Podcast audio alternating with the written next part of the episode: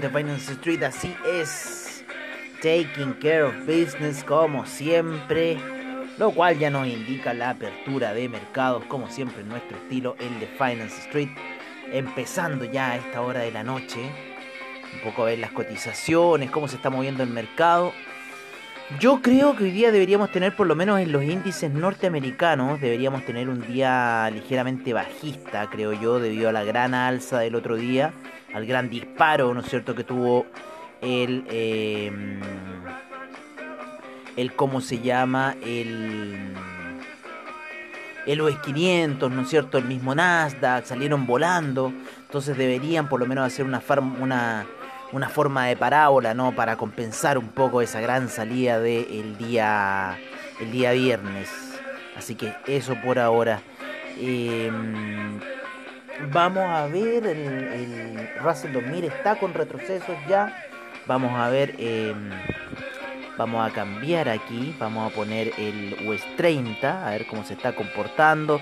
También están varios índices norteamericanos retrocediendo, luego de esa alza un poco engañosa, ¿no es cierto? del el día viernes, ¿no? Con ese non-fan payroll que salió malo, en realidad salió malísimo y yo no sé por qué eh, se le dio tanto tanta euforia, ¿no? A ese non-fan payroll que salió malo eh, y por qué en cierta forma eh, sale disparado. Así que yo creo que el día de hoy, de una u otra manera, eso, eso se va a tender a compensar quizá. ¿no es cierto? Y vamos a ver lo más probable ya eh, un, tipo de retroceso tipo parábola podría ser una forma. Y ahí también ya pensando un poco cómo vamos a solucionar ciertos aspectos de esa trampa, gran trampa, bullish trap que quedamos ahí ese día viernes, ¿no? Pero ya, ya, ya sabemos más o menos qué estrategia vamos a tener que ocupar con esa, esa situación que tenemos que purificar ahí. Es una, es una cuenta que nos tiene ahí un poco atrasados, pero bueno, vamos a salir adelante con ella también. Estoy tomando un tecito, aunque ustedes no lo crean a esta hora de la noche. Vamos a ver cómo estuvieron un poco em, los índices.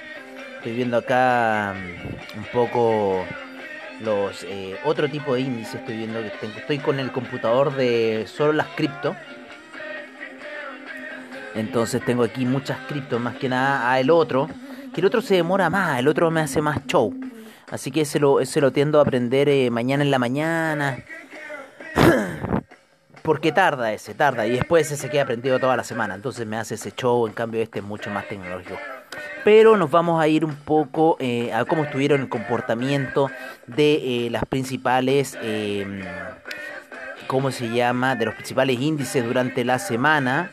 Em, claro, si vemos el índice semanal, o sea, en cierta forma está retrocediendo eh, a cómo terminó la semana pasada. Eh, ya que la semana pasada, si bien hubo esa caída, después termina con un martillo. Así que vamos a ver cuál va a ser un, poco la figura de salida para esta semana. ¿ah? Pero, o sea, tiene mucha pinta de salir alcista. estuvo muy engañosa esa, situación del, del día viernes. Vamos a ver una cosa acá. Vamos a ver el calendario económico como eh, siempre nos termina dando unas, claro, ahí saliendo muy fuerte y diciendo neutral cuando en realidad salió volando. Claro, fuerte compra en 5 horas, ¿no es cierto? Si fue una cosa asquerosa lo que ocurrió el día viernes. Me llega rabia lo que ocurrió el día viernes. Así que bueno, esperemos que los mercados de, durante la semana vayan a, a buscar ciertos eh, parámetros. Una de las cosas importantes que se viene esta semana era el, ¿no es cierto?, la, el índice de cesantía, ¿no? Cuántos, cómo han estado los, eh, las peticiones de desempleo. A mí lo que más me importa, el dato que más me va a importar va a ser la próxima semana, cuando ya salga el dato IPC. Me importa bastante, pero bueno, ahí vamos a ver un poco qué nos dice la gente de, de cómo se llama, de... Em, Ay, se me olvida el nombre del programa. Se llama. Ah, bueno, en este minuto. No, inversiones de trading. Ahí siempre escuchamos a la Gabriela Araya en la mañana. Que está siempre analizando un montón de cosas que le piden para allá, para acá. Hace su análisis técnico y nos da la visión un poco por parte de ella del mercado. claro, no es la visión de scalper, ¿no? Estar ahí metido viendo un poco lo que va a pasar eh, durante el día, sino que esa visión un poco, eh, un poco, ¿cómo se llama? Em, un poco diaria, ¿no? O sea, que es un poco más de más largo tiempo, un poco para analizar. Oye, eh, bueno, 0,46% en la semana el Dow Jones, el Russell 2000 un 0,54%, el Nasdaq un 0,70% durante la semana pasada, el Russell 2000, no, perdón, 0,46 Dow Jones, 0,54 el S&P, 0,70 fue el, el, el Nasdaq, el Russell 2000 0,77 y el US 5000 eh, un 0,62%. El VIX ya no lo tienen, lo sacaron el VIX de acá. Eh, alzas importantes, la bolsa de Bulgaria estuvo con buena alza la semana pasada, la bolsa de Noruega también tuvo buenas alzas, la bolsa rusa también se comportó bastante bien, la italiana un 1.59% la semana pasada, la con mayor retroceso fue la española, ¿no es cierto? El índice de Portugal también bastante retroceso.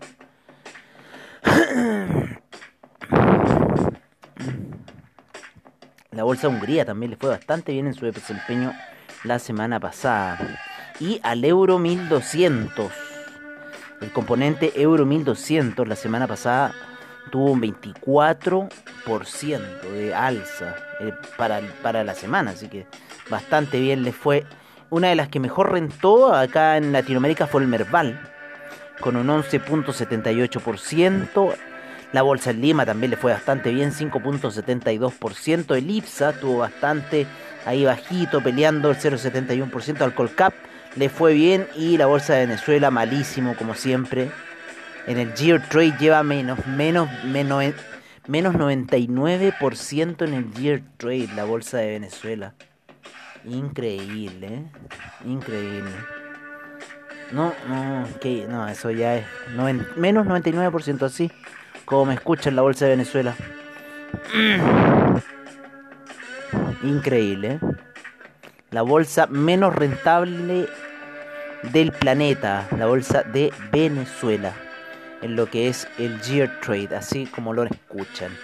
Oye, vámonos con los commodities a esta hora de la noche, donde tenemos al petróleo con una ligera alza, un 0,19%.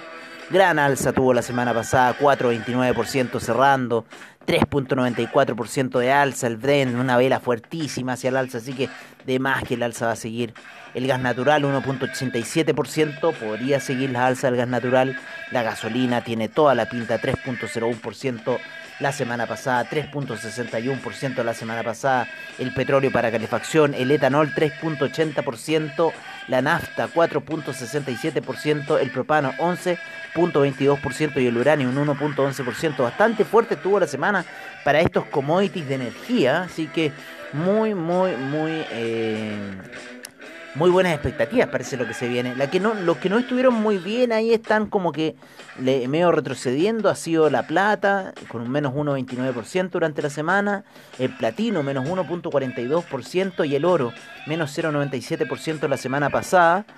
Eh, al cobre también tuvo un bastante fuerte retroceso. Ahora está ahí empezando casi en cero menos 0.01% la variación diaria, sin embargo la semanal fue menos 3.02%. El maíz le fue muy bien la semana pasada, 5%, a la soya también 5%. Em, el queso cayó muy fuerte, la leche también menos 9, menos 8% respectivamente. El algodón subió, el azúcar subió la semana pasada. Eh, la cocoa quedó ahí un poco neutral haciendo una vela doji, lo mismo el café también ahí bastante neutral con ese menos 0,43. El jugo de naranja subió bastante la semana pasada, 2.95%. Y así se han encontrado un poco los principales commodities que vemos por ahora eh, dentro de lo alimenticio. En lo que es las divisas a esta hora de la noche, ligeramente cayendo el euro, ligeramente cayendo la libra, con lo cual el, el dólar índice se tiene que estar apreciando ligeramente también. ¿No es cierto? Esto funciona, ustedes saben, como si de forma hedge. O sea, si, si, cae, el, si cae el euro, sube el dólar índice, o sea, funcionan divergente, por decirlo así. Si sube el dólar index, cae el euro. Si cae el, el dólar index, sube el euro. El franco suizo acompaña el dólar index. Sin embargo, el dólar, el, franco suizo se aprecia con esas situaciones. Eh, así que bueno, un poco así la situación. Eh, el dólar australiano en 0.773 a esta hora de la noche. El neozelandés 0.720. El yen en 109.59 en sus primeras operaciones. El yuan 6.39. Se ha depreciado bastante el yuan. Estuvo en casi 6.35 y ahora está en 6,39 y estuvo en 6,91 el año pasado. El dólar canadiense en 1,208, eh, perdón, el franco suizo en 0.899, ahí cerca de la zona de los 900 ya. Franco suizo, dólar canadiense 1.208, el petróleo le ha ayudado mucho al dólar canadiense a apreciarse. El peso mexicano con esta depreciación un poco el dólar índice la ha aprovechado para bajar de los 20 y encontrarse en los 19,95 el real brasilero en 5,04. Se ha apreciado bastante el real brasilero durante la semana. Lo mismo fue para el peso colombiano, para el peso chileno. Eh, el sol peruano no, se termina depreciando durante la semana.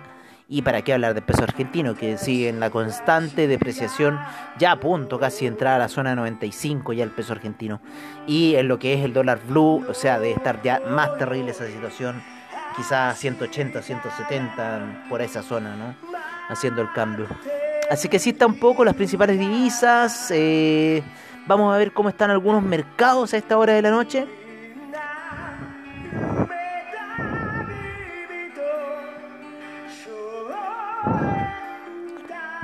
Asia respira como muestra de un, eh, que no hay no hay una que le cuesta fallar al, a, los trabajos en Norteamérica. As jobs fail to shock. Sí, ha fallado en, ¿no es cierto? Pero yo creo que hoy día debería venir una corrección por parte de, los índices debido a ese pésimo no fan payroll. Exagerada la reacción por parte de los mercados. Vamos a ver qué mercados spot se encuentran abiertos a esta hora. Ya estamos con algunas operaciones en eh, en el Nikkei ya estamos abiertos 0.44%. El SIP, perdón, el, índice australiano menos 0.06%, el neozelandés 0.05% de alza, el Shanghai un 0.15, perdón, 0.15% a esta hora de la noche, 0,21% el Cospi a esta hora de la noche. Vamos a ir a ver algunos futuros. Vamos a ver el futuro del China 50, cómo se encontrará a esta hora de la noche. Está con un menos 0,39% ligeramente hacia la baja el China 50 en su futuro. Así está un poco la situación a esta hora de la noche. Recién los mercados iniciando, o sea, empezaron ya a las 6 de la tarde aquí, hora de Santiago de Chile, ya son las 9 y media. Han pasado, estamos 3 horas recién de mercado que han avanzado. Y ustedes saben que esos primeros movimientos son bastante lentos. Así que bueno, veamos cómo se va a desempeñar los índices eh, durante la noche. Como les digo, yo estoy esperando que sigamos con un poco de retroceso en lo que son índices norteamericanos como el S&P 500, el, el, Nasdaq. Eh, espero un poco de retroceso ahí debido a esa fuerte alza que tuvieron y que traten de hacer una forma parabólica. Así que podríamos estar ahí jugando entre lunes y martes. Así que veamos qué va a pasar, pero ya después empezando a tomar nuevamente el camino alcista por ahora. Em, vamos a ver, vamos a ver el criptomercado a esta hora de la noche, como siempre por parte de CoinGecko. Estamos en nuestro nuevo grupo ahí con la gente nueva en Cryptomaniacs, en nuestro grupo ahí viendo todas las señales del criptomercado, esta gran lateralización que ha tenido el Ethereum, que ha tenido el Bitcoin a esta hora de la noche. Me impresiona así un poco el market cap, que está en 1.715 billones, 1.715 billones de dólares. Eh, ustedes saben que la cifra billones la ocupamos como millones de millones y no como la ocupan los gringos que hablan de trillion. No, nosotros hablamos realmente como es millones de millones y eso es realmente el, billón de dólares. 7.744 exchanges. Han salido muchas monedas desde ayer a hoy. 474 los exchanges, perdón, 7.744 monedas. 4, 474 exchanges. 1.715.000 millones 118 mil millones de dólares transados a esta hora de la noche. Muy sana como se está transando la cartera. La predominancia del Bitcoin sigue cayendo a 39.6% y la Ethereum sube a 18.7%. Y el Ethereum Gas, aunque ustedes no lo crean, está en 10 G-Wave y el mínimo, el safe, ha sido de 5 GWay, así que ha bajado increíblemente las transferencias en Ethereum. Como les digo, hay una línea de tendencia bajista, hay una formación de hombro, cabeza a hombro que viene arrastrando la semana pasada, que se ve en gráficos de una hora para el Bitcoin, para el Ethereum. Ahora el Ethereum está rompiendo, saliéndose un poco de esa directriz, ¿no es cierto?, eh, que estábamos viendo en cierta forma llega a la línea que habíamos marcado. No, no, yo me fui a dormir una siesta y no me pillé esta alza del Ethereum, ¿no? Del, 2000, eh, de los 2670 que estuvo en lo bajo y ya va en los 2757. Así tienen que estar jugando por ahora. Eh, yo les recomiendo las criptomonedas, ¿vale? Si van a estar ahí con las criptomonedas, viéndolas, les aconsejo que estén muy scalper en sus movimientos porque eh, todavía no tenemos certeza de nada. Eh, hay, hay bullish ahí que están, no, si ahora se va para arriba, ahora se va para arriba. Miren, yo por lo menos daily la situación la veo bastante fea en lo que es el Bitcoin. Eh, está en una lateralidad y resistencia con la media de 12 periodos en gráficos daily, lo cual es muy importante. Se está marcando en esta directriz que lleva desde el día, eh, estamos ya empezando la plataforma el lunes, la plataforma. Nosotros todavía nos quedan unas horitas para el lunes. Eh, y eh, está eh, desde domingo, sábado, viernes, desde el viernes indicando, ¿no es cierto?, la caída de la madrugada del viernes. después el sábado, una siguiente caída, que fue como a las 4 de la mañana, esa fue más engañadora, y llega ya a la zona de cuando nosotros trazamos esta directriz de, em, de esas cimas que se fueron formando el día viernes el día sábado con las respectivas caídas. Así que está en ese punto, está la gráfica en muchas situaciones, salvo Dogecoin que ha rebasado ya un poco esa directriz de caída, sin embargo sigue plano en su cotización, o sea, Dogecoin sigue bastante planito ahí, no se quiere mover, eh, y bueno, si hay un pump, ojalá que vaya al 0.4 el Dogecoin y veremos qué pasa, pero por ahora está en 0.369, así que así está un poco el mercado, el Uniswap también, de como les digo, todas, muchas de las cripto están en esa misma formación técnica. Eh, preocupa un poco porque eh, esas son las formaciones que luego estallan. Eh, en el IOTA se ve bien, en el NEO, en el EOS, gráficos de 4 horas, en el, en el Ripple, en el Uniswap, como les digo, esa directriz se ve en una hora, pero también ya llegó ahí el Chainlink también, ¿no es cierto? Acá llegar a la media de 50 le cuesta subir al Chainlink. Bitcoin Gold, ¿para qué hablar? Ahí hizo una vela que quiso subir fuerte durante la mañana, sin embargo terminó cerrando como un martillo bajista. Litecoin es el único que está rompiendo un poco esa directriz bajista, pero está todavía en la zona y podríamos encontrarnos con un descenso. Así que podría ser una falsa ruptura en el Litecoin. El Bitcoin Cash también sigue con la señal hacia abajo. Les decíamos, Dogecoin la rebasó. Sin embargo, no la rebasó hacia a ningún lado. Sigue lateralizando en esa situación. El Crypto 10 está haciendo una figura muy parecida al Litecoin. Sin embargo, si yo trazo la línea en el Crypto 10, vuelve a chocar en esa, en esa cima y quizás podríamos estar en una hora de retroceso. Así que ojo con esta situación. En el Ethereum también se repite el mismo sistema.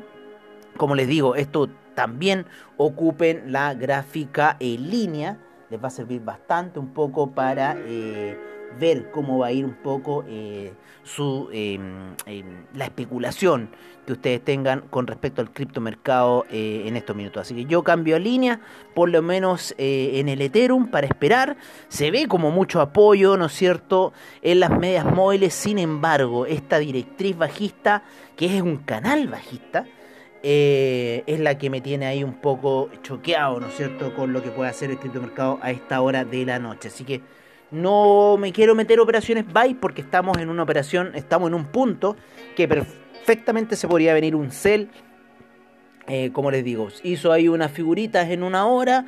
Claro, un triangulito, un banderín alcista, irían todos, pero ojo, porque acaba de llegar a una resistencia bastante importante. Eh, harto de los criptoactivos a esta hora. Así que nos vamos a ir con las cotizaciones.